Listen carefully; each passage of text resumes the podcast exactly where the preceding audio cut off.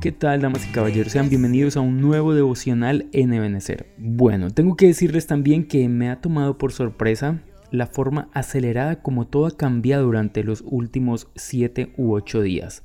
Hace 7 días teníamos un límite de, 500 personas en reuniones, teníamos clases, simplemente iba a haber un día de no clase en colegios para ver qué medidas se iban a tomar. Al otro día ya no había clases en colegios, al otro día dijeron que íbamos a estar en clases en casa y después en vacaciones. Un día después nos empiezan a hablar de toque de queda y ya hoy en Neighbor nos han dicho a partir del viernes a las 8 de la noche nadie podrá salir de sus casas hasta el martes en horas de la madrugada.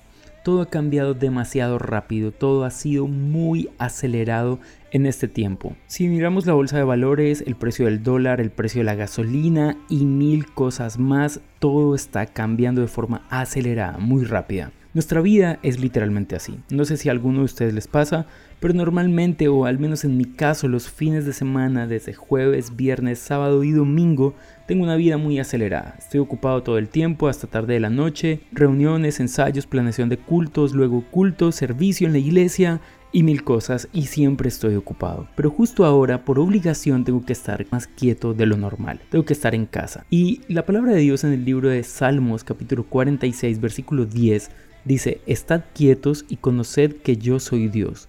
Seré exaltado entre las naciones. ¿Saben cuán importante es estar quietos? Bueno, de hecho en nuestro país vamos a tener que estar quietos porque nos toca, es obligación. Pero en realidad, aunque nos movamos mucho, no hay nada que podamos hacer. Tenemos que estar quietos. Por lo general, cuando nos enfrentamos a algo que desconocemos, a algo ante lo cual no hay nada que podamos hacer, lo mejor es quedarnos quietos y esperar para que Dios obre en nuestra vida. Y es justamente lo que Dios dice. Ahora, ¿qué te aconsejo yo que estés quieto buscando a Dios durante estos días? Que aproveches para leer la Biblia, para cantar, para hacer grupo familiar, para congregarte con tu familia y que simplemente nos dediquemos a conocer quién es Dios, a conocer lo grande que es Dios. Ahora, si no es Dios, no hay nadie que nos pueda sacar de esta. Si Dios decide prolongar esto, si Dios decide esperar a que esto se prolongue, simplemente nadie nos puede sacar. Por lo tanto, hay momentos de nuestra vida donde obligados nos tenemos que detener y este es uno de esos momentos. Despreocúpate, deja de estresarte, deja que las cosas se aclaren, se calmen un poco, pero mientras tanto, conoce a Dios. Hay ocasiones en las que solo estando quietos podremos ver la poderosa mano de Dios. Dios te bendiga y chao pues.